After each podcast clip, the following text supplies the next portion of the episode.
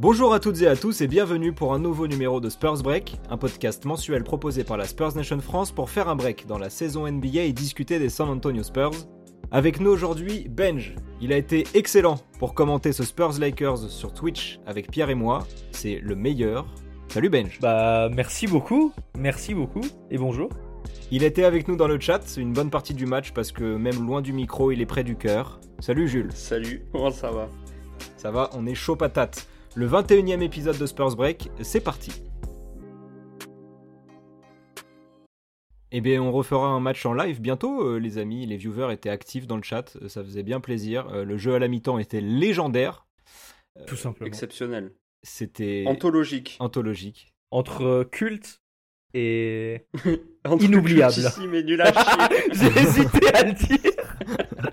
Entre les deux. Jules, toi, t'étais t'étais spectateur, t'en as pensé quoi de ce petit live? En vrai, euh, en vrai c'était c'était- c'était vraiment bien. Alors, j'ai pas pu voir tout le match, malheureusement. J'ai vu que la première mi-temps et, et la mi-temps, du coup, le quiz. Ouais. Euh, mais euh, c'était très intéressant. C'était, y avait, les gens étaient cool dans le chat et tout, en plus. Donc, c'était vraiment agréable. On s'est régalé, on attend un match un peu, un peu tôt pour, pour le refaire. Jules, par exemple, qu'est-ce que tu penses de Oui. ce début de saison des Spurs? Alors, par où commencer? Mhm. Euh, On voit des choses très intéressantes, euh, des joueurs très intéressants dont on va parler tout à l'heure. Il y a pas mal de déceptions. Bon, J'en compte deux très grosses, on va dire, qui sont Derek White et euh, Lonnie Walker. Pour Derek, c'est juste côté offensif. Pour Lonnie, c'est c'est tout. Hein, voilà. On n'en parlera pas aujourd'hui. Ouais. Euh, J'ai compris, on n'en parlera euh, pas, hein. Ah non, mais on en a marre d'en parler en fait. Bah, on s'est dit, ça le on truc. s'est dit surtout qu'on en avait parlé dans l'épisode précédent, enfin dans d'autres épisodes aussi, mais dans l'épisode précédent, l'épisode 20, il y avait une question sur Twitter, doit-on s'inquiéter pour, euh, pour Loni? Mais voilà, euh, vous pouvez aller La écouter. réponse La oui. réponse est oui, ouais. La réponse est oui, euh, on en parle dans l'épisode 20. Et ça s'est pas Et, amélioré euh, depuis. Bref, on voit une équipe euh, qui se bat avec ses armes et tout. euh. Il y a des choix discutables de Pop, notamment le fait de faire jouer Drew Eubanks encore. Mais euh, c'est une équipe qui se bat mais qui n'arrive pas à finir. La plupart du temps, on se fait battre de quelques points, de 4 points souvent, de 5 points. Et euh, c'est frustrant. Mais d'un autre côté, euh, pour, ce pour la saison qu'on doit passer, c'est intéressant vu que ça nous assure un assez haut pic de draft avec euh, des joueurs qui se développent bien. Donc euh, ça me va tant que c'est pas pendant 6 ans quoi.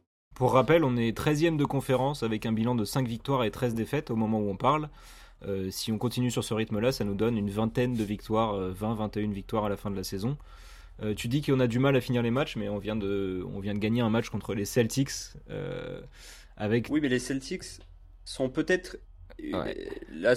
c'est peut-être la seule équipe qui est la plus déception. nulle que nous pour finir les matchs. Donc Ouais, euh, ça, ça tombe bien. Mais il y avait Dejounte Murray qui a, pris, qui a pris le rôle de finisseur et qui nous a fait une fin de match. Ah bah, Qui est le finisseur désigné de cette équipe d'ailleurs hein, Depuis le début Ouais. de saison, euh, c'est lui est qui prend- le, le joueur désigné de cette équipe. genre, c'est le seul joueur de cette équipe malheureusement.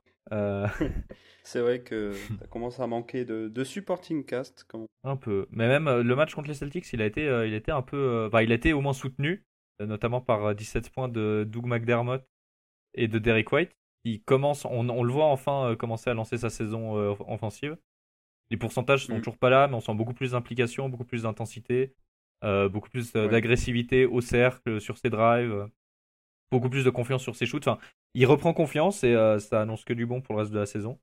Et on va en avoir besoin si on veut essayer de gagner des matchs, parce que Dejounte va pas tout faire tout seul euh, pour les euh, 60 matchs qui restent. Mais est-ce que c'est pas euh, ce à quoi on s'attendait et ce qu'on voulait aussi que les Spurs gagnent pas trop de matchs? Et enfin, on, on avait annoncé ça, nous. On est, on- je rappelle, je me rappelle de cette phrase, je sais plus qui l'avait dit, mais on va être trop mauvais pour gagner des matchs. C'est euh, Euh, Ravière, je crois, qui a dit ça. c'est possible.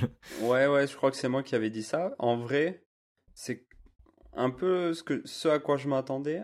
Pour le coup, je m'attendais pas à ce que déjà Dejounte soit aussi fort sur sa saison. Je m'attendais pas à ce que on se batte autant. Enfin, je m'attendais à ce qu'on se batte, mais qu'on tienne autant en tout cas. Mhm. Parce qu'on voit beaucoup de matchs, euh, ça s'est vu. euh, Bon, les Lakers, euh, ils font pas une très belle saison, mais ils ont quand même plus d'armes que nous. Euh, Il y a eu les Bucks, il me semble, les Nuggets. euh, Bah, plus, en, vrai, pas en, vrai, on se bat dans quasiment tout. moins On a très peu de blowout, de matchs où on sait qu'on va les perdre. Euh, Dallas, on les a, on, on a on s'est, on s'est bien battu aussi. Oui, voilà, Dallas, bon, on a pris trois, trois défaites, je crois. oui, Dallas, mais c'est, pas, c'est, On il y n'est a pas c'est pas- honteux. On je pas crois qu'il y a honteux. un blowout dans le tas. Une défaite de genre quasiment 20 points, si je dis pas de bêtises. Je crois la, ouais, la dernière où euh, Porzingis nous fout Voilà, 34 ouais, points c'est dans ça. la gueule. euh. Mais euh, sinon, ouais, c'est une équipe qui se bat beaucoup. Malheureusement, il manque de, bah, il manque de, de- d'armes pour finir les matchs. Euh, pas vraiment ça. de go-to guy. Quand ton go-to guy c'est Dejounte Murray, euh, tu risques pas de gagner énormément de matchs. Mais c'est une équipe qui Bah, se bat. tu gagnes les Celtics, mais t'en perds de 10 derrière. Voilà, quoi. c'est ça. c'est une équipe qui se bat. C'est une équipe qui, qui, qui montre euh, qu'elle a envie de jouer, euh, qu'elle a envie de bien faire et qu'elle est bien coordonnée. C'est une équipe qui aussi a l'air de bien s'entendre en fait. Et ça, c'est important. C'est un truc Oui, dont c'est on parle assez rarement, mais l'ambiance dans le vestiaire a l'air vraiment, vraiment cool. Les joueurs ont l'air de, de tout bien s'entendre. On les voit souvent traîner ensemble. Il n'y a pas de ça. C'est hier ou il y a deux jours, je crois, on a vu euh, euh, et Derrick qui assistaient à, à Austin à un match, euh, un match, Oui, un match soir, de. G League. Primo et. un match de Primo, Primo et, jouait. Wiscamp et, Ouais. Et d'autres encore. Euh, mais du coup, ils sont Oui. vraiment impliqués dans cette équipe. Ils ont envie que ça fonctionne et c'est super plaisant à voir. Et c'est ce qui rend aussi cette équipe aussi attachante malgré les défaites. Euh, c'est Mm. qu'elle se batte et qu'elle aime ça. Qu'elle ait, qu'elle ait envie d'être là. Bench, petite précision Mhm. avant, avant de, de passer à la suite, mais euh, euh, tu nous as dit qu'il y avait eu 17 points de McDermott contre les Celtics. Je crois que cette info est fausse parce qu'il n'a pas joué contre les Ah non, Celtics. Je c'est- crois que c'est Keldon. C'est, c'est Keldon? C'est C'est 17 C'est points de Keldon en Keldon et de 17-14. Derrick aussi qui a mis, qui a mis 17. 17-14 Ok. Keldon, c'est incroyable. a 17.14. Ouais. Autant pour moi. euh, Pas de souci, c'était juste une petite précision. Il y a une question sur Twitter de Matt Beck, puisque vous parlez beaucoup de déjounté. Pouvait-on imaginer une telle progression? Euh, Jules t'a un peu répondu déjà, mais Matt Beck nous demande Mm. aussi jusqu'à jusqu'où peut-il aller? Bah, déjà, le, le côté. euh, at- Pouvait-on attendre une telle progression? En soi, oui. Parce qu'il n'y avait pas grand monde autour de lui pour lui prendre la balle. euh. Mais qui s'en servent aussi bien, c'est assez fou. Ouais, voilà, c'est ça. C'est que, bon, les pourcentages sont plutôt douteux. Ouais, mais étant, étant donné ses responsabilités, fait- le peu d'aide Ouais, qu'il voilà, reçoit, ça. ça s'explique aussi. Sauf au lancer franc. Ça, c'est Ça, pas c'est pas normal. Mais pour euh, le tir et le 3 points, je crois qu'il y a 33% à 3 points. Il a 31% et, à euh, 3 points, si je dis pas de bêtises, et 44% au tir. Voilà. Donc c'est pas très joli, mais en même temps, il est un peu trop seul. Euh, on l'a on l'a dit déjà, Derrick euh, a du mal à démarrer sa saison offensivement. Paul Tull a été bon en début de saison, mais il a eu le Covid, enfin, il était dans le protocole euh, euh, Covid et tout ça, donc il a raté beaucoup de il a, matchs. il a loupé 10-12 Donc, euh, matchs, et puis même depuis qu'il est revenu, depuis 3-4 matchs, il n'est pas au niveau qu'il oui, était avant le Covid. c'est pas, c'est pas le niveau qu'il avait au tout début Mm, de ouais. saison. Et McDer- McDermott fait une saison assez discrète, on est un peu déçu de son apport. Ouais. Il a aussi, aussi Il- raté il- pas mal de matchs. En fait, finalement, ses plus gros soutiens offensifs, c'est Keldon et Vassell. Keldon qui a progressé là au début de saison, on disait au dernier podcast que à 3 points c'était dégueulasse et tout. Là, il est remonté, il est à 39% à 3 points. Bon, il en tente à 2,5 par match à peu près, donc euh, c'est pas. Enfin, je veux dire, il en prend pas autant que, que Derrick ou quoi, mais bon, il les rentre, c'est déjà bien. Et du coup, bah, il manque, il manque d'aide, donc euh, ce qui fait que ces pourcentages sont dégueux. Mais euh, après, je vois pas, je, je vois pas comment il pourrait aller beaucoup plus haut que ce qu'il est déjà là en fait. Là, il touche tranquillement à son prime. Ouais, bah, il a déjà 25 ans. C'est un joueur qui, à sa draft, était pas bon offensivement et qui a beaucoup, beaucoup, beaucoup Il a travaillé. que 25 ans 26 peut-être. Parce que Derrick a 27. Ouais, il a 28. 25 ans. Autant pour moi, il a, il a 25 ans. Ouais, Ouais. ouais. Donc, Et, ouais, ça euh, va. Il, il entre tranquillement dans son prime. Voilà, il va y rentrer bientôt. On est sur un joueur, donc comme je disais, qui est pas, qui était pas fort offensivement, qui a beaucoup bossé. Le travail c'est bien, mais au bout d'un moment, euh, quand t'avais pas les prédispositions à la base, ça va être dur d'aller beaucoup plus haut. Mm. Euh, défensivement, il pourra toujours être euh, dans les halls défensives, etc. C'est toujours un, ce sera toujours un, un quelqu'un de confiance en tout cas pour l'idée ta défense au poste 1 et pour euh, et pour l'idée l'attaque aussi hein, euh, à la main et tout ça. Mais après, au maximum, il fera une saison de All-Star. Ça ira pas beaucoup plus haut, je pense. Mais moi, je trouve que, je trouve que ça peut faire un, un excellent lieutenant déjounté parce que oui, même si au scoring il va plafonner, même s'il a mis 29 points, tu vois, contre les Celtics, je pense que 29, il, il ira difficilement à 40 points, quoi, ou alors en triple overtime, tu vois. oui, voilà. D'ailleurs, ça, il va 29 avoir points, mal, assez euh, étonnamment, c'est son, son record en carrière. Tu vois, il a mis 29 Mm. contre les Celtics, il aura du mal à mettre plus, notamment parce qu'à 3 points, il peut pas prendre de, de série, quoi. Euh, ouais, voilà, c'est ça. Mais, mais sinon, en moyenne cette saison. provoquer beaucoup de fautes. Ouais, voilà. En moyenne cette saison, il est à 8 rebonds, 8 passes de moyenne. Il est presque en triple-double, tu vois. Il est à 19. ça, il a des moyennes de 19, 8, 8. Et ça, pour un lieutenant dans une équipe, c'est trop précieux. C'est génial d'avoir un mec comme ça. Bien sûr, bien sûr. On peut voir en lui, euh, je sais pas, euh, qu'est-ce qu'on a vu comme meneur. Euh. Là, comme ça, j'ai Rondo qui me vient, mais il a pas le génie de Rondo à la passe.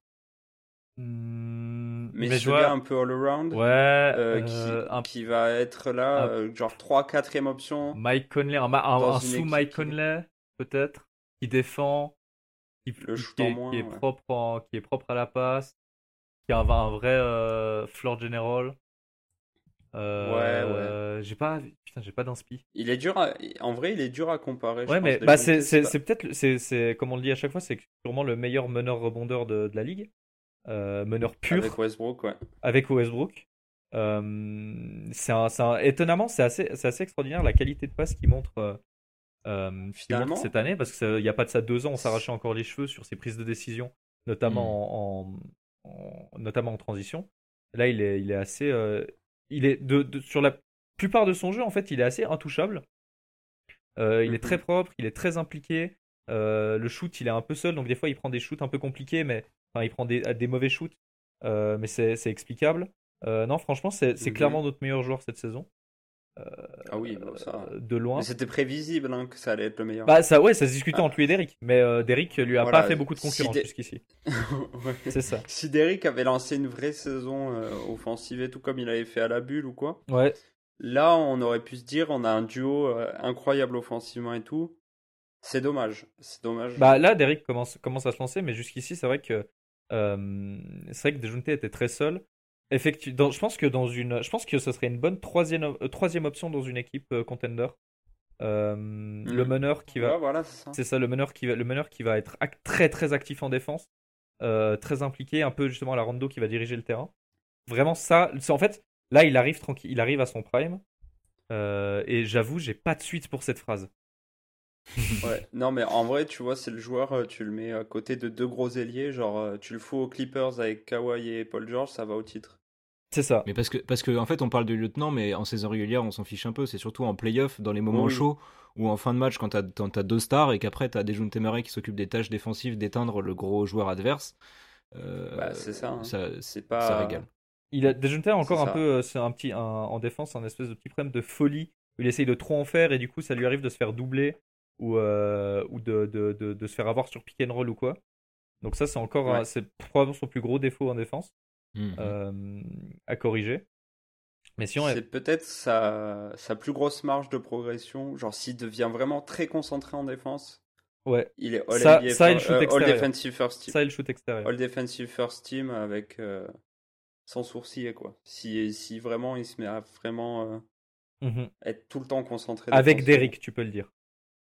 Oui, mais Derrick ne sera jamais reconnu à sa juste valeur. Ça jamais reconnu du tout d'ailleurs. Même si dans les Même dans la rue, il est jamais reconnu. Je pense qu'Adam Silver n'a pas le... ne, connaît pas son nom. Tout ce qu'on sait, c'est le mec au grand front là. Ouais, le mec avec l'afro, le mec dégueulasse. le mec trop moche avec son grand front. Mais les difficultés de Derrick White dans le jeu, est-ce que ça s'explique pas par notre jeu offensif?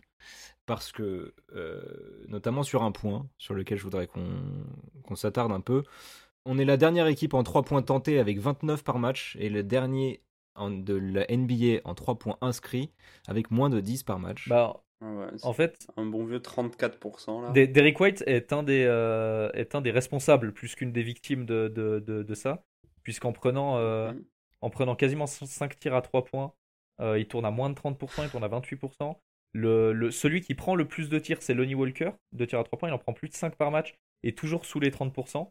Donc eux deux, ils, enchaînent déjà pas mal les briques et ça explique, euh, ça explique le manque de. Plus euh, des Junte qui a 4 et 31%. C'est ça. Donc vraiment, vraiment, il n'y a rien qui va. En fait, les seuls qui. Les seuls qui en prennent mm. vraiment et qui en rentrent vraiment, c'est McDermott et Vassell. Et après, t'as Keldon et Forms qui en prennent euh, un peu mm. plus de deux, enfin presque trois chacun et qui en rentrent aussi pas mal. Ouais, mais du, coup, en fait, nos plus gros shooters en volume, euh, c'est ceux qui les mettent le moins, quasiment.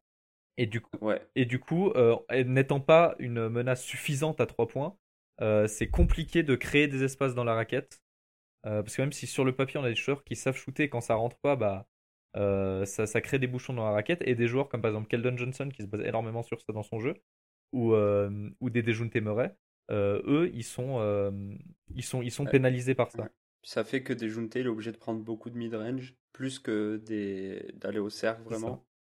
Un mec, par contre, qui, un mec par contre qui profite beaucoup de cette situation, c'est David Vassell, qu'on ne voit jamais au panier, mais qui, qui lui enchaîne à mi-distance et à 3 points. Euh, son, jeu, son, jeu, euh, son jeu extérieur, il est assez dingue. C'est, ça rend. C'est vraiment. C'est, assez fou. Bon, il, déjà, il met ses 3 et ça, on, le remercie. Il est quasiment à 40%, euh, avec quasiment 5 3 points 30 par match. Mais surtout à mi-distance, en sortie de dribble, il, a, il, est, il est toujours très souvent dans le bon timing. Il fait le bon dribble de décalage. Il prend l'écran correctement. Et ça, c'est assez rafraîchissant de, de, dans cette ligue. Des joueurs qui mhm. maîtrisent qui, enfin, c'est pas, il est pas, pas encore maîtrisé, il est encore jeune, mais qui montre d'aussi belles prédispositions en, à mi-distance. Surtout avec ses longs bras mm-hmm. et son shoot qui part haut, euh, c'est toujours un gros avantage euh, sur les défenseurs. Mais il peut tirer quand il y a un défenseur devant lui. C'est ça. C'est l'avantage. Greg Popovich a dit il y a quelques jours, en répondant à la question les joueurs ont-ils tous les tirs à 3 points qu'ils souhaiteraient? On n'en prend pas assez, c'est sûr. Dans la NBA de nos jours, si on ne met pas de 3 points, on a de grandes chances de perdre. Oui, enfin. Est-ce que c'est pas un peu de ta faute, Popovic Est-ce que c'est pas un peu de ta faute Du coup, fais en sorte qu'on en tire plus. On en, parlait tout à l'heure. En tout cas, il en a conscience, c'est ça que je veux dire. Avant le podcast, c'est qu'il y a très peu de systèmes à trois points. Ça. Enfin, il y en a pour mhm. McDermott. Et pour David Vassell. Et, un, et, pour un, petit, un petit peu pour Brin. Brin Forbes, c'est surtout un écran en tête de raquette. Hein. Il, prend, il prend un écran, il essaye de tirer, tu vois. Ouais, en fait, Brin Forbes, Forbes, c'est Kobe Bryant. Euh, sauf que sauf qu'il est nul. Du coup, euh... c'est Kobe Bryant en nul. je pense que c'est assez accurate comme, euh, comme comparaison. Euh, on parle, à un moment, il faut qu'on parle de sa défense aussi. Hein. Mais, euh, mais du coup, oui, c'est vrai que David Vassell et, et, Doug McDermott étant les seuls qui profitent vraiment de système. Et c'est sûrement aussi pour ça, probablement aussi pour ça qu'ils mettent leurs trois points. Euh, en fait, on, joue beaucoup un jeu, et ça on en a déjà parlé à l'épisode précédent, on joue beaucoup un jeu avec euh, le pivot en tête de raquette qui va euh, faire des, passes, des passes end-off, qui va poser des écrans pour des mecs qui passent derrière ou mhm. des choses comme ça. Et du coup, c'est un jeu qui profite beaucoup à la pénétration, qui peut créer des décalages, mais c'est pas un, jeu qui est conçu pour provoquer du 3 points à la base, je pense. Mhm. en tout cas, de la, dans la manière dans laquelle on l'exploite. Et du coup, c'est ça, qui nous empêche aussi de pouvoir profiter et bombardé à 3 points en fait.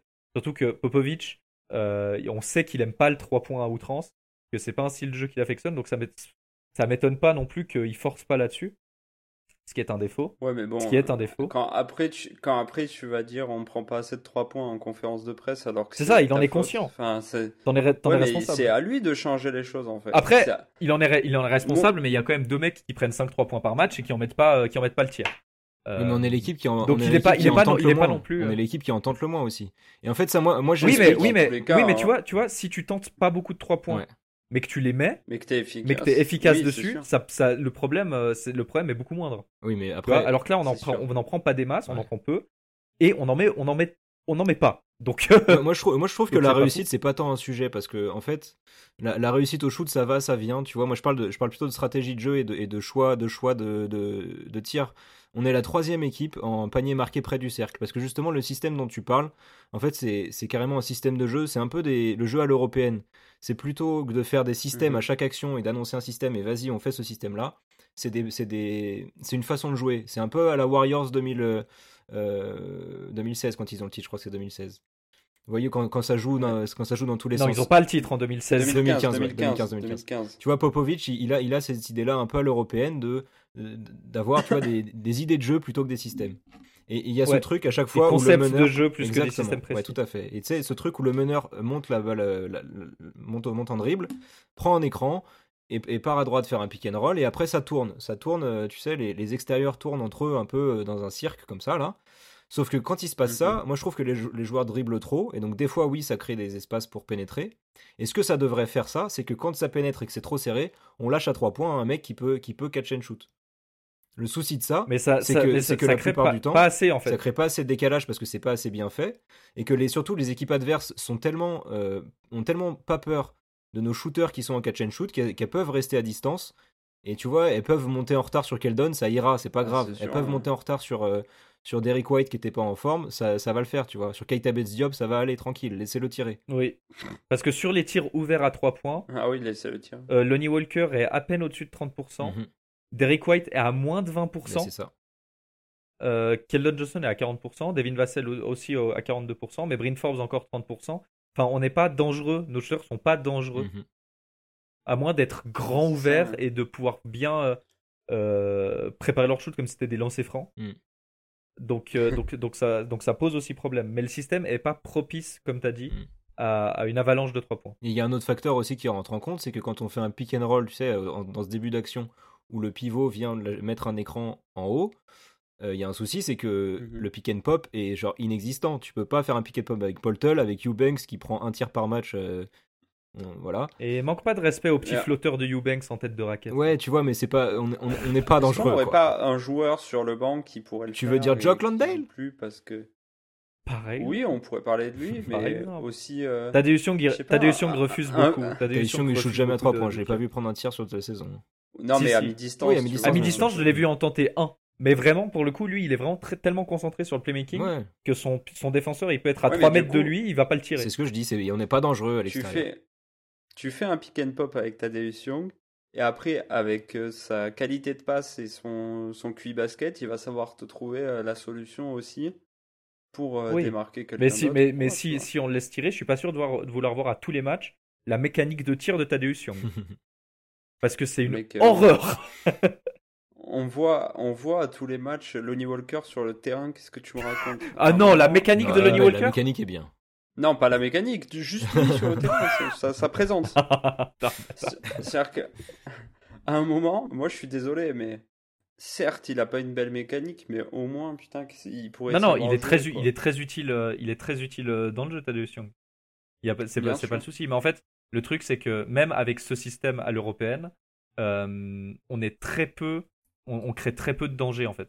On est assez inoffensif. C'est souvent des trucs, de, des, des tirs un peu contestés où on a de la peine à vraiment se Mhm. libérer euh, parce qu'on n'est pas assez rapide ou parce que les cuts passent pas ou parce que c'est Drew Eubanks en tête de raquette. Enfin, on a plein de problèmes. Euh, et du coup, du coup on, on manque de danger, on manque de, de- de pression offensive. Et c'est aussi pour ça que les défenses, on n'est pas assez rapide les dé- on- pour dérégler les défenses en fait. Et pour créer un décalage qu'il n'aurait pas dû avoir, euh, ou ce genre de choses. Mais on a même des séquences pendant les matchs où, où on, a, on, a des, on a plusieurs minutes sans marquer, où on se prend des runs de 13-0 et où on perd des matchs là-dessus. Les troisième quart-temps, il y a plein de matchs. euh, c'est contre les Lakers aussi, là, où on tient le match, on est dedans à la mi-temps. Euh, après, on Mhm. fait un super quiz à la, à la pause. Et ensuite, Qui aurait dû remotiver les troupes d'ailleurs. Enfin, je comprends pas pourquoi ça n'a pas marché. carrément. Et, et ensuite, euh, on se prend une, une, une, une piquette au retour des vestiaires. Une valise. Une valoche. une piquette, une valise, ouais. Messieurs. Après, oui. moi j'ai une proposition. Euh, juste, vous me dites ce que vous en pensez. Sacrifier Bryn Forbes dans un volcan? Oui. non, mais écoute, euh, on vire euh, Bryn Forbes et on vire euh, Lonnie de la rotation parce qu'on n'en peut plus. Je peux, je peux, je peux juste un mot sur Bryn Forbes. Oui, c'est JJ Redick en nul. Alors, on est passé de Kobe à JJ Redick. Défensi- Si vous l'avez- Défensivement, c'est JJ Redick Petit- en nul. Petit, petit, petit message aux- aux gens qui nous écoutent. Si vous avez jamais vraiment fait gaffe et vraiment fait attention à Bryn Forbes en défense, regardez-le. Franchement, quand il est sur le terrain, je regarde plus que ça. C'est un sketch. Vraiment, il se pose en tête de raquette, il regarde le vrai. ballon, C'est le cirque. Pinder. mais c'est euh, trop marrant. C'est un scandale. C'est pas une question de mauvaise comment- volonté parce que tu vois qu'il en veut, tu sais, il, il cherche où est la balle. Enfin, tu Non, vois. non, il est, non, non. À ce moment-là, c'est de la mauvaise que c'est pas- du tu de peux- QI basket. Oui, tu peux pas être. Non, non, mais Moi, je pense pas que ce soit une mauvaise volonté. C'est-à-dire que en, en, en départemental, même pas, non, non, en école de basket, quand t'as 10 ans, tu fais ça deux possessions de suite, ton coach il te vire, tu rentres plus du match. Là, Popovic, il a joué 20 minutes, il y a pas de ça, il y a un match cette semaine, je sais même plus lequel, c'est le match contre les Celtics probablement. Où il joue 22 Je minutes, je crois, il met 2 points à 1 plus. sur euh, 1000. 1 sur 7 et ouais il met il met 2 il met deux points 1 sur non il met oui 2 points 1 sur 7 au général 0 sur 5 à 3 points ouais, c'est ça. Non, Énorme. non, mais alors déjà en Du attaque coup- il sert à rien et en défense non, c'est un délire. Regardez-le, c'est trop marrant. Mais après ça Mais oui, existe en NBA les joueurs comme ça qui qui sont vraiment inutiles en défense. Ton coach c'est Greg Popovich. Ouais, ouais. Oui, mais après, il s'agit euh, quand il, quand il rate- quand il rentre ses shoots de l'autre côté, on a moins de choses à dire. Là, le problème, c'est qu'il rentre rien, quoi. Non mais même c'est inadmissible. Mais... donc tu proposes. Je propose, Ok, Bryn Forbes, ça dégage. Euh, Lonnie, on n'en peut plus, ça dégage. Et là, on fait quoi? Qu'est-ce qu'on fait? On a une équipe de G-League, on fait Halo Joshua Primo et Joe Wiscamp, oui, vous venez, hop. Ouais, mais ça, les, rookies n'ont jamais joué. Et on a du les rookies Il a mis moins pas. de 20 matchs. Il a mis, il a mis moins de 20 matchs à vouloir virer tout le monde. Mm. Il est, il est fort. hein. Wiscamp, Wiscamp va nous amener du shoot. C'est sa qualité principale. Non, mais par contre, par contre, va nous ramener du shoot, c'est Oui, mais Bryn Forbes a plus d'expérience que Wiscamp. Tu vois, Bryn Forbes, quand il est sur le terrain en attaque, même s'il met pas, ses- Oui, même mais s'il met Bryn- pas ses mais- tirs dans le système, dans le scouting report, l'année dernière, c'était quand même celui qui avait le meilleur pourcentage de la NBA euh, à 3 points.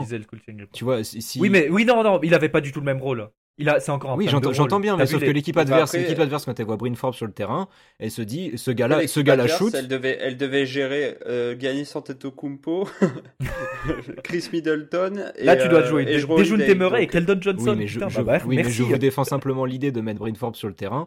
Moi, moi, mon avis, il devrait, moi, mon avis, c'est qu'il devrait moins jouer. on le déteste. Mon, mon avis, c'est qu'il devrait moins jouer, mais il est sur le terrain parce que il, il avait l'année dernière, par exemple, le meilleur pourcentage juste de la ligue à 3 points. Mais, mec, Ouais, ouais, D'accord. Mais Cette il est- saison, il a il fait est une saison dramatique. universitaire à 47% à 3 points. Je euh, c'est répète. pour- Il a fait 4 ans d'université, il sait défendre. Je me euh, permets, Non, mais en de- plus, je Bryn- me permets je de suis me désolé, répéter, mais- je me permets de me répéter, ce n'est pas mon avis. Pour moi, il devrait moins jouer, bien sûr.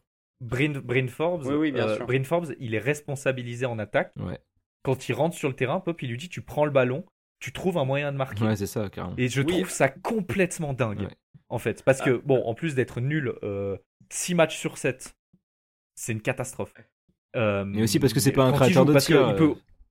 il peut autant jouer 3 minutes un match et 22 le match d'après. Mm. Bon, pourquoi pas. Mais moi, je trouve ça dingue que euh, même si Lonnie Walker est pas bon, parce qu'il est pas bon. Lonnie Walker, et il est très euh, invisibilisé, invisibilisé en, en, en attaque, on le sent pas très impliqué. Tu lui donnes les minutes de Bryn Forbes. Il joue 20 minutes au lieu d'en jouer 12-15. 20-25 minutes. Tu lui donnes les responsabilités de Bryn Forbes et tu, tu tentes le tout pour le tout avec lui. Parce que pour le coup, il a des, il a des vraies qualités. Il prend des, même si ça rentre pas, et ça c'est dommage, mais en même temps on peut pas lui cracher dessus là-dessus si on n'arrête pas de dire que Derek White va arriver. Euh, ce serait un double discours euh, un peu malhonnête. mhm. Mais euh, il prend des bons tirs. Il arrive bien à se créer l'espace, surtout à mi-distance. On l'a vu prendre des très bons tirs à ce niveau-là qui malheureusement rentrent pas. Ou à trois points, des tirs ouverts ou des choses comme ça. Euh, tu lui donnes plus de responsabilité à Lonnie Walker. Tu crucifies Bryn Forbes avec un pieu. Et, euh, et on essaye de repartir vraiment comme on l'avait dit en donnant toutes les responsabilités aux jeunes. Parce que pour moi, c'est un problème que euh, Bryn Forbes, qui est c'était un plot, un plot, c'est, ce serait insulter un plot de parler de plot en défense pour lui parce que Mhm. c'est vraiment insultant pour le basket en général et lui donner autant de responsabilités en attaque quand à côté tu as Lonnie Walker qui est plus athlétique, qui va aussi beaucoup plus attaquer le panier, qui a des qualités différentes et euh, qu'on peut, qu'on peut euh, optimiser pour les, pour les, les- bah, justement pour qu'il optimise ses qualités. Parce que pour le Mhm. moment c'est assez peu fait, on le, met très- on le responsabilise très peu et c'est aussi pour ça qu'il est aussi peu utilisé en attaque et qu'il est autant invisible. Il prend 5,4. euh, Il prend beaucoup match. de 3 points par match. Il prend beaucoup de 3 points par match, mais c'est que du catch and shoot quasiment. Euh, Ouais, mais c'est celui de l'équipe qui en prend le plus, donc après. euh, Je suis d'accord. À, ouais. 3, à 3 points, pour le coup, il, il, il a, il a ses ballons, mais c'est beaucoup du catch and shoot. Euh, des tirs où il se décale ou quoi, mais il n'y a pas. Oui, c'est vrai. y a pas tellement parce que- Son handle est douteux en fait, c'est. Son, hand- son handle est douteux, c'est le vrai problème. Tu, peux pas faire autre chose que du catch and shoot parce que quand il crée, c'est soit lumineux, soit très obscur. Catastrophique. Soit très obscur. Donc du coup, on sait pas trop quoi en faire quoi. Non, je peu- comprends, mais tu l'impliques dans les systèmes, tu l'impliques dans le jeu. Il a, il a, son handle est douteux, il arrive à prendre un pick and roll, tu vois. Normalement. J'ai une, Des j'ai fois. une pensée Oui, pour, euh, j'ai une pensée pour l'auditeur qui nous avait laissé en commentaire dans l'épisode 20 qu'on était, Ah, qu'on était trop dur avec certains et que des fois on abusait vrai, un peu. Alors je, Alors je- qu'on était trois cons autour d'un café. ouais, qu'on est trop. Ouais. En vrai, en vrai, en vrai, on abuse forcément parce qu'en fait, on, En vrai, je bois des tisanes. on euh, extrapole. Toi, tu ne bois que de l'eau déjà. ouais, je bois qu'un café par jour. Bien, bien sûr, on extrapole, on abuse, on abuse à fond. On sait que c'est des joueurs NBA qui sont forts. C'est juste que voilà. Euh, messieurs, pour vous, pour redonner un peu Ils sont d'espoir. pas assez forts. Juste, j'ai, je, je, je digresse un Oui. peu, mais pendant le podcast là, du coup, j'étais sur Word, euh, sur Word Référence, bien sûr, sur Basketball Référence. Rien à voir. Euh, et euh, je vois que Joshua Primo est indiqué à 6'6, ce qui fait 2m01, alors qu'à sa draft, il était à 1,98. C'est un mystère à Eh élucider. ben, temps, pas il a, il a, dit- il a euh, de 12 quelle ans, il a taille. 12 ans, faut bien qu'il grandisse. S'il a pris 3 cm depuis sa draft, c'est assez. Il a long. 18 ans, le, le- le petit, donc euh, normal, il grandit. Oui, oui, donc c'est normal qu'il Mhm. grandisse, mais je croyais qu'il était. Enfin, je... Mm. je sais pas. Du coup, il fait peut-être 2-0-1 aujourd'hui. Et ben, on en parlera, on en parlera sans doute dans la deuxième partie. Pour vous redonner un peu d'espoir, messieurs, euh, j'aimerais vous raconter Oui. une histoire. Oh Ça oui, fait quelque temps. Castor. Mais non, moi c'est Thibaut, n'importe quoi. Tu- m'as confondu. Euh, mais j'ai, C'est les lunettes qui font mais, ça. mais j'ai des lunettes, oui, absolument. Donc j'aimerais vous raconter une histoire. Ça fait crâne quelque chauve. temps. Oh, il a pas le crâne chauve, euh, Père Castor, si. non. Je sais pas, mais c'est surtout un castor, quoi. ouais, c'est ça, grave. Moi je suis un être humain, oh, s'il te plaît. Je ne fais Vous pas. des- pas la rêve de Père Castor. Bah si, je ne fais pas des barrages. Père Castor, raconte-nous une histoire, Père Castor. Mets tes lunettes et dis-nous tout. Est-ce que Benj, t'as la rêve en Suisse de, de Père Castor Non, mais toute l'humanité a la rêve de Père Castor. Enfin, on vit pas dans des Non, mais j'en non sais, j'en sais rien. Non, non, c'est euh, méga connu. Est-ce que grand-mère Forbes, est-ce que Forbes a la, a la- a la rêve de, de Père Castor? Je veux pas le savoir, ça m'intéresse pas. Bon, ça fait quelques temps que j'avais cette idée en tête de vous raconter ça, et David sur, sur Twitter m'a décidé avec cette question. Avec un effectif aussi jeune, pensez-vous qu'on peut devenir une équipe dangereuse dans 3 ou 4 ans? Eh bien, cette question, c'est exactement la question que se posent les fans des Brooklyn Nets à l'été 2016. Le nouveau GM depuis quelques mois s'appelle Sean Marks et il vient des Spurs. Son premier gros move, Trevor Booker contre Jalil Okafor. L'objectif est clair, on mise sur les jeunes. Caris Levert arrive avec le 20e choix de draft, Spencer Dinwiddie arrive de Détroit, Joe Harris et ses 3 minutes par match arrivent de Cleveland, les Nets terminent à 20 victoires. Il reste un asset à utiliser, donc l'été suivant, le meilleur marqueur de l'histoire de la franchise, Brook Lopez, est envoyé avec le 27e choix Kyle Kuzma en échange de D'Angelo Russell. Jarrett Allen arrive en 22e choix de la draft et les Nets terminent à 28 victoires. En 2018, Sean Marks entoure ses jeunes espoirs de vétérans, Levert et Dinwiddie progressent bien, Allen montre de belles choses et Russell devient All-Star. 42 victoires, un jeu alléchant, des coups d'éclat et de la place dans le salary cap, Sean Marks possède tous les ingrédients d'une intersaison parfaite. À l'été 2019, trois ans après son arrivée, il resigne D'Angelo Russell au contrat max et l'échange dans un sign and trade contre un certain Kevin Durant, qui se blesse tôt et qui jouera pas de la saison. Mais arrive aussi Kyrie Irving au contrat max, Dinwiddie monte à 20 points de moyenne et les Nets terminent 7ème de la conférence Est. Avec, avec Kyrie Irving. Avec Kyrie Irving, absolument, 7ème de la conférence Est. Peut-on devenir une équipe dangereuse en 3 ou 4 ans? Oui, si on considère qu'une équipe qui s'incline en 7 matchs dans une série légendaire contre les Bucks, champions 2021, est dangereuse. Et nos Spurs dans tout ça. Demar DeRozan est-il notre Brook Lopez? Dejun Temeray notre D'Angelo Russell? Keldon Dinwiddie? Devin Levert? Lonnie Walker notre Rashad Vaughn? Doug McDermott notre Joe Harris? La ville de San Antonio peut-elle attirer comme la hype de Brooklyn?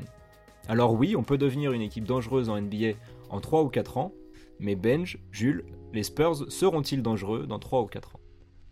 Alors, ton histoire est très très belle et très bien racontée, euh, je rajouterais. Merci. Cependant, effectivement, il y a un détail qui compte beaucoup, je pense, Mhm. euh, dans cette histoire de reconstruction. C'est que si Kevin Durant et Kyrie Irving sont arrivés à Brooklyn Nets, parce que dans- en fait dans le nom il y a Brooklyn Mhm. et c'est Ouais. à mon- et c'est probablement la raison numéro un de leur arrivée. Étant donné qu'on est San Antonio, on n'est absolument pas un marché attractif. On est probablement l'inverse. Enfin, on est probablement euh, l'opposé d'un Mhm. marché attractif. Même si San Antonio est une très belle ville, et je vous invite euh, à aller sur Google Maps. Jouer à GeoGuessr et faire. euh, Ah, exactement, et à, adhé- à adhérer à la Spurs Nation France, qui euh, organise des voyages tous les ans. Euh, Bien sûr, mais surtout écoutez les- l'épisode de Spurs Break numéro 4 où vous racontez euh, avec Benj et Clément euh, comment euh, et JP, le président de la SNF, où vous racontez votre voyage à San Antonio. Voilà, ce qui vous convaincra d'adhérer. Euh, Absolument. Et d'aller à San Antonio pour les voyages qui sont proposés. 15, 15 euros pour la saison et 30 euros si vous voulez un super t-shirt. Non, une casquette. Ah non, c'est une casquette cette et année. 1500 euros si vous voulez aller à San Antonio. C'est- non, c'est moins, c'est 1200 Non, je c'est- crois cette année. C'est 1200 pour euh, le voyage à New York et 1500 pour le voyage à San Antonio. Super. Donc tu disais. Voilà, San Antonio n'étant pas New York, on va notre le plus gros free agent de notre histoire, c'est euh, la Marcus Aldridge, si je dis pas de bêtises. Donc Qui est euh, où aujourd'hui À Brooklyn. Donc. qui joue aujourd'hui à Brooklyn? C'est insupportable, j'en peux plus. Euh, mais du coup, en fait, nous, on va surtout se baser sur euh, la draft si on veut être une équipe, euh, une équipe dangereuse, parce que notre effectif actuel, à mon avis, n'a pas le potentiel pour devenir une équipe vraiment dangereuse ou une équipe, c'est une équipe qui va jouer le play-in au mieux, ou alors la Oh, huitième place de playoff. Enfin, si Quoi?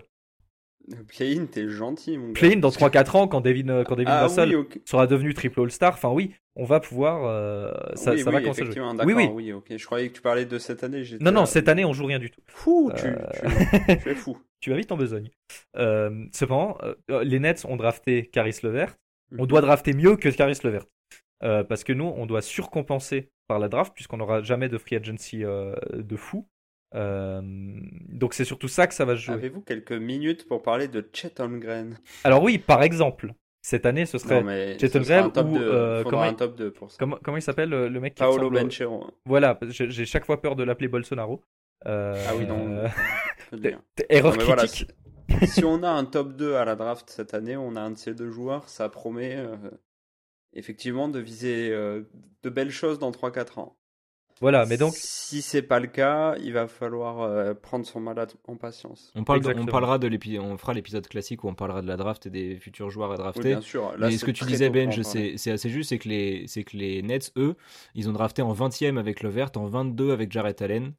Euh, et nous, on aura un qui choix sont bien des plus très bons pics, hein. honnêtement, Ah qui oui, sont oui, des très sûr, très bons. carrément. Mais tu vois, nous, très, très Très bien belle draftés. pioche. hein. nous, on pourra drafter. Nous, on pourra drafter Mhm. plus haut que ça parce que, comme tu dis, l'année prochaine, on aura un top, un top 10 de draft assuré, quoi. Top 5. euh, voilà. Dans l'idée, on Pour l'instant, pour l'instant, on est cinquième, euh, cinquième Pierre Bilan. Mais à Mhm. mon avis, euh, à mon avis, euh, je pense qu'on peut pas faire pire que, que ce qu'on propose actuellement. Euh, donc le- on risque de monter un peu. Sauf, sauf blessure, sauf blessure. Et avec le cinquième Pierre Bilan, on descend jusqu'en 8 et on monte jusqu'en 1, du coup. Euh, Dans les possibilités. juste- je crois qu'on peut juste pas avoir le 4, ou je sais plus exactement, je, je connais plus exactement. Parce que c'est mal foutu. C'est foutu assez bizarrement. Messieurs, la question Oui, San Antonio sera-t-il dangereux dans 3 ou 4 ans? Je pense que non. Ça va dépendre de la draft en fait. C'est impossible fait- de se prononcer actuellement. On va partir d'un- principe simple, c'est que si cette année ou l'année prochaine, on a un très haut choix de draft, Mhm. l'année prochaine encore plus, puisqu'il y a des excellents joueurs. euh, Enfin, il y a plus, en tout cas, d'excellents joueurs que cette année, on va dire. Oui, on sera dangereux dans 3-4 ans, dans ces cas-là. Si on n'a pas des très hauts choix de draft, il falloir drafter très intelligemment sur des joueurs un peu inattendus euh, qui vont exploser. Sinon, c'est non, quoi. Pour moi, pour moi, je partirais plus sur un non parce qu'on va pas miser sur la chance à la draft euh, toute notre vie. Donc, euh, je vais partir sur non. Je pense que la reconstruction. Ah, on n'a pas le choix de miser, on n'a pas le choix de miser euh, sur la chance à la draft. Le temps que ça Oui, oui, prendra mais- après. Oui, voilà, c'est ça. C'est que je pense que la re- reconstruction peut, ça, pourrait s'avérer être euh, plus longue que prévu. Cela dit, cela dit, actuellement dans l'équipe, on a, euh, on a, comme on le dit à chaque fois, une équipe jeune, une équipe avec deux joueurs qui se développent, Devin Vassell, Joshua Primo, euh, Ah bah, tout ça. pas- Donc ça, pas à l'abri que Primo, qui est un 2002, euh, explose complètement dans, Primo dans est deux un. hein. Je me suis pas, je me remettrai jamais, je pense, du fait que Primo est un 2002. Mais Ah bah, les gars de la draft là qui arrivent, ils sont des deux- c'est des 2003. hein, qui voilà, c'est, je ne jouerai jamais en NBA. Euh, Ah oui, non, mais ça- si si tu en doutais encore, euh, Merde, dommage. Euh, je te rappelle qu'on est que trois cons autour d'un café, donc. euh, C'est ça. Bah, franchement, on serait peut-être plus légitime si un de nous était en NBA. Mais, euh, ah bah oui, ça. mais oui, ça va s'annoncer compliqué. Mais c'est là, c'est là où j'avais, où la comparaison avec les Nets m'était venue, c'est que tu vois, il y a ce, il y a ce côté hype avec Brooklyn, mais je pense pas que ce soit la seule raison euh, pourquoi ils ont, ils ont choisi Brooklyn. C'était aussi parce que Non, il y avait, c'est aussi parce que tu avais Dinwiddie qui était fort, qui était, à- qui, qui avait sa dernière saison là-bas, il est à 20 points par match derrière, euh, derrière Kyrie. Mhm. T'as Il Caris Levert qui montrait de super choses, t'as Jarrett Allen qui montrait de super choses. Ça jouait très bien avec euh, Kenny Atkinson au coaching. Et donc il y avait, il y a bien sûr il y a le fait d'aller à Mhm. Brooklyn, mais pour moi, pour moi, l'un des trucs euh, sur lesquels on peut s'inspirer, c'est de développer ces jeunes-là. Je pense que c'est la stratégie de, de Brian Wright, c'est de développer ces jeunes-là, de faire le meilleur jeu possible, Ça se voit, oui, oui, ça se voit. tu vois, de, de, de- et, de, et en fait de proposer du, du kiff à la NBA, d'être un peu l'équipe darling comme Char- les Charlotte Hornets il y a, il y l'année dernière ou je sais pas quand. Euh, Oui, l'année dernière. Ouais, l'année dernière, tu vois. Et, et- et en fait, de par là, après continuer à drafter haut, tu vois, là on va drafter dans le top 5, donc peut-être choper un, un- un Top joueur 10. incroyable. Voilà, top 10 c'est sûr. Après, tu Donc vois, cho- choper euh, un bon joueur et au final avec Dejounte qui sera qui sera fort cette année euh, candidat MIP, tu vois. Enfin, là, c'est un débat on- qu'on aura plus tard, mais euh, peut-être Si- candidat alors, MIP. Si on va euh, pas en playoff, il sera pas MIP. Mais ouais, oui. voilà, mais tu vois, je veux, di- je veux Oui, dire dans la, dans la progression. pour en tout cas. Dans la progression, tu vois, si Keldon, euh, si Keldon confirme, si, si ça se passe bien, si euh, Joshua Primo l'année prochaine rentre dans la rotation et en fait il est trop fort, peut-être que c'est par là Mhm. qu'on arrivera à avoir une, une star et que dans 3-4 sûr. ans, les Spurs pourront être dangereux. Après, ça peut aussi, euh, ça peut aussi tourner comme, euh, comme euh, les Sacramento Kings et on n'aura rien et ça sera la Depuis galère. 15 ans. Voilà, ça peut aussi tourner comme ça. Wolves. Mais moi j'essaye de, j'essaye de partir dans le côté positif. Après, ça, les- ça peut ne pas marcher. Absolument. Mais oui, mais après, il faut se dire que, il faut se dire que Keldon Johnson, on ne connaît pas son plafond. On ne sait pas si jusqu'où il peut évoluer. Je suis à Primo, on n'a aucune idée de son niveau réel en NBA. Euh, Devin Vassell, il montre de très belles choses. Honnêtement, c'est le, le plus, euh, Ouais. le plus plaisant et celui euh, sur lequel on peut le plus miser dans l'avenir. Euh, c'est en- il, y a encore, il, y a encore, il y a encore des interrogations. Euh, de- Dejounte Murray arrive à son prime et on voit plus ou moins à quel niveau il va arriver. Derek White est en plein dedans. Euh, donc, Pardon. euh, je comprends. Euh, mais du coup, oui, ça peut très bien se passer comme très mal se passer Mhm. et ça sera probablement un entre-deux. Et, De toute on a- façon- et là, on n'a pas du tout parlé des blessures. Euh, la vérité, c'est que la draft, ça va être une question de chance. C'est-à-dire soit la chance d'avoir un haut pic, soit la chance que le joueur qu'on va pick va confirmer de belles choses. Les deux en que- général. Oui, mais par exemple, euh, Devin Booker, pour citer que lui, il est drafté en 13e position. tu Oui, vois. oui, Donovan Mitchell aussi.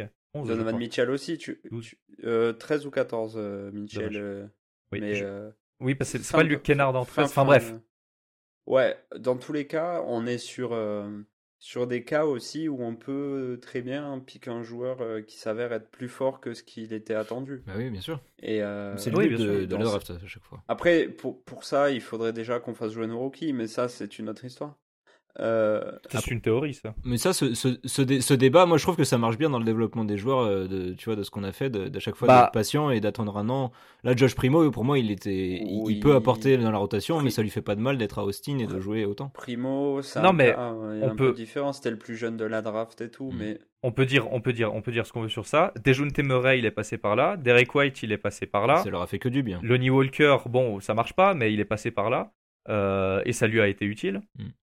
Enfin, bien sûr. Non, le- mais no- je les, joueurs, les, les qui sont dans l'équipe actuellement, ils ont tous fait ça. Et euh, bah, on, voit, on voit les résultats. On, et on, et on va. Celui ce qui l'a mauvaise- fait, c'est Devin Vassell. C'est ça qu'il a, il a un tout petit peu fait, mais euh, il a quasiment pas mis les pieds en G-League l'année dernière en plus. Il y a des matchs où il joue pas, il y a des matchs où il joue 15 minutes. Enfin, c'est très irrégulier. Généralement, il joue 10 minutes de moyenne, je crois, par match. Ouais, c'est ça. Mais il y a des, il y a, y a des, il y a des, il y a des matchs où il joue pas.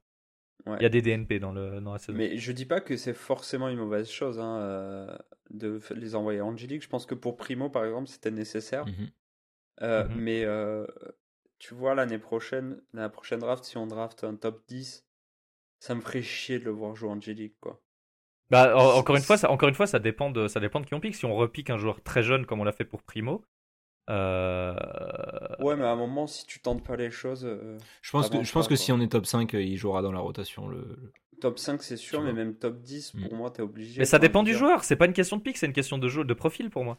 Oui, bien sûr. Mais Tu vois, Devin Vassell, ça a fonctionné. Si on repique, comme j'ai dit, un pic à la Josh Primo, le mec à 18 ans qui sort d'une année d'université euh, et qu'on voit beaucoup d'espoir en lui, euh, il, ira en, il ira en G-League parce qu'il est pas prêt pour la NBA.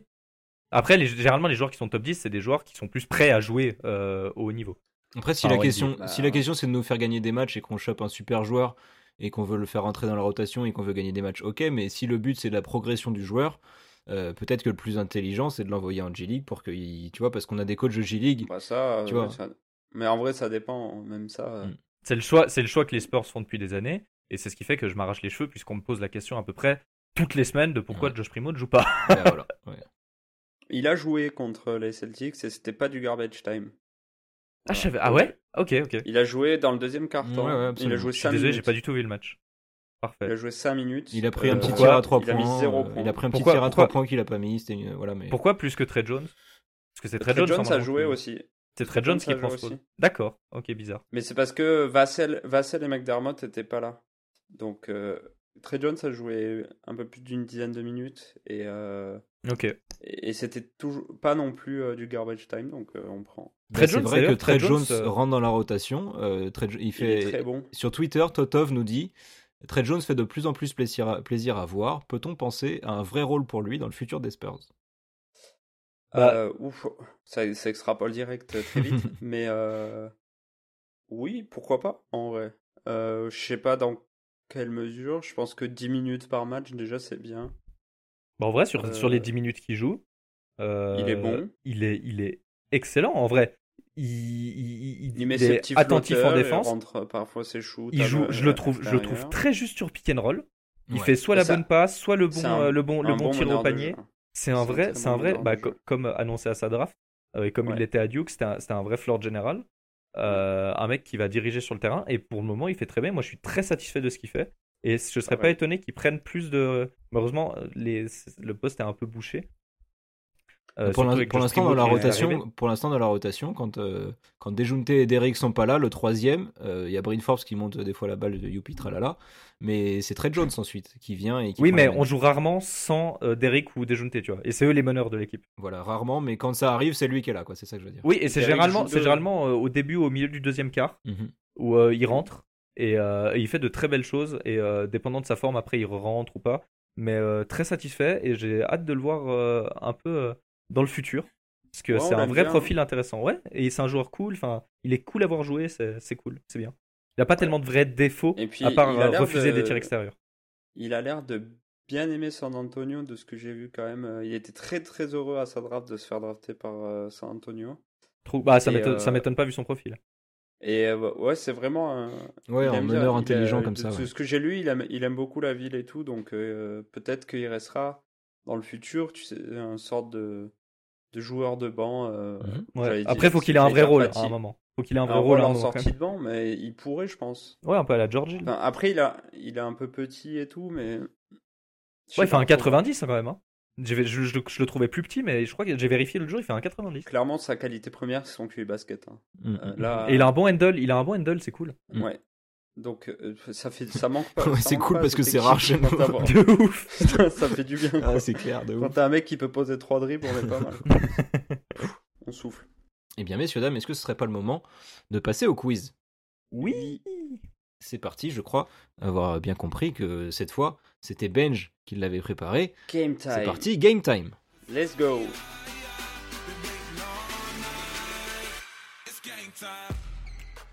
Benj, c'est à toi. Alors, ça tombe très bien parce que ce qui suit, je n'a pas du tout été préparé 5 minutes avant l'enregistrement. Si, si. Donc ça va être bien. Ça va être bien. Messieurs, êtes-vous prêts? Je suis c'est prêt. Devontae Kaycock, mais- Putain, non. Euh, je pense, je j'ai aucune idée de la difficulté du truc. Alors, Énorme. je suis né et j'ai passé mon enfance à Indianapolis. Ok. J'ai fait mon lycée et mon université là-bas. Et j'ai fait partie des Magnific- Magnificent Seven, sept joueurs de lycée de l'Indiana qui étaient promis à une grande carrière. Avec notamment des joueurs comme Greg Oden. Ça sent Euh, le joueur qui a pas fait la grande carrière qu'il lui était promise. Je sais pas pourquoi, mais J'ai fait, comme ça. j'ai fait 4 ans d'université. De 2004 à 2008. Mhm. Et à la suite de ça, j'ai été sélectionné à la draft, du coup, de, de cette année, à la draft 2008. Au 26e pick. Ok. Je passe deux ans dans l'équipe qui m'a drafté avant d'être échangé dans l'équipe de mon état de cœur, les Pacers. Ok. J'y joue quelques années et en 2016, je suis échangé dans une équipe de l'Ouest dans laquelle je pose mes meilleures moyennes de points en carrière avant, après un an là-bas, de signer chez les Kings pour 3 ans et 57 millions. L'année d'après, je passe chez les Cavs avant d'aller faire deux ans chez les Bucks et à l'été 2020, je pars au Thunder de l'Oklahoma. George Hill? C'est George Hill. Aïe, aïe, aïe, aïe, aïe, aïe, aïe, aïe. Félicitations. Et t'as fait, exprès, vu. fait exprès de pas parler de la période Spurs. J'ai fait, ouais, j'ai fait exprès de Bah oui. couper, de couper l'équipe Spurs Ah, et salopard. euh, l'équipe, l'équipe de l'Ouest dans laquelle il était drafté, c'est euh, le Jazz. Ah, bien joué, bien joué, bien joué, bien joué. Bien joué. Bravo. Mais merci. Bravo Jules. Et bravo, encore une fois, pour un podcast qui est réussi. c'est encore génial ce qu'on a fait. C'est compliqué de finir mes phrases, hein, je suis désolé. Bravo, euh, bravo Thibaut. bravo Thibaut, Merci. qui a gars, un merci, plaisir, merci. euh, qui a très, encore une fois très bien préparé cette émission. Ça se fait un plaisir de va la Se monter. régaler à faire un montage d'anthologie avec nos sons pourris. Voilà. Exactement. Ça va, vous êtes, vous, d'avance êtes à amé- vous êtes amélioré sur les sons, ça, on Parfait. peut pas le nier. Dit-il alors que la, dernière fois mon son était horrible. Oui. T'as fait, un, as fait un mauvais match le dernier euh, sur le Ah, son. Fait un mon mauvais, début ouais. de saison est égal à celui de Lonnie Walker en termes de son. euh. En termes de handle aussi. T'en mets, j'ai le même handle. t'en mets pas une dedans. bon, merci à tous de nous avoir posé des questions encore sur Twitter à chaque fois que Ben je le propose. Des très bonnes questions chaque mois. Franchement, Ouais. c'est super cool. C'est un plaisir de pouvoir Mm. rebondir avec ça. Bah, ça nous aide vachement ouais, pour, euh, pour faire des relances, pour, euh, pour choisir les sujets aussi. Euh, Mhm. Vous êtes trop fort, on se retrouve bientôt, euh, que ça soit sur Twitch pour un petit live, ou alors dans le prochain épisode de Spurs Break. Salut à tous, à la Au prochaine. revoir. Au revoir. Ciao, ciao, ciao.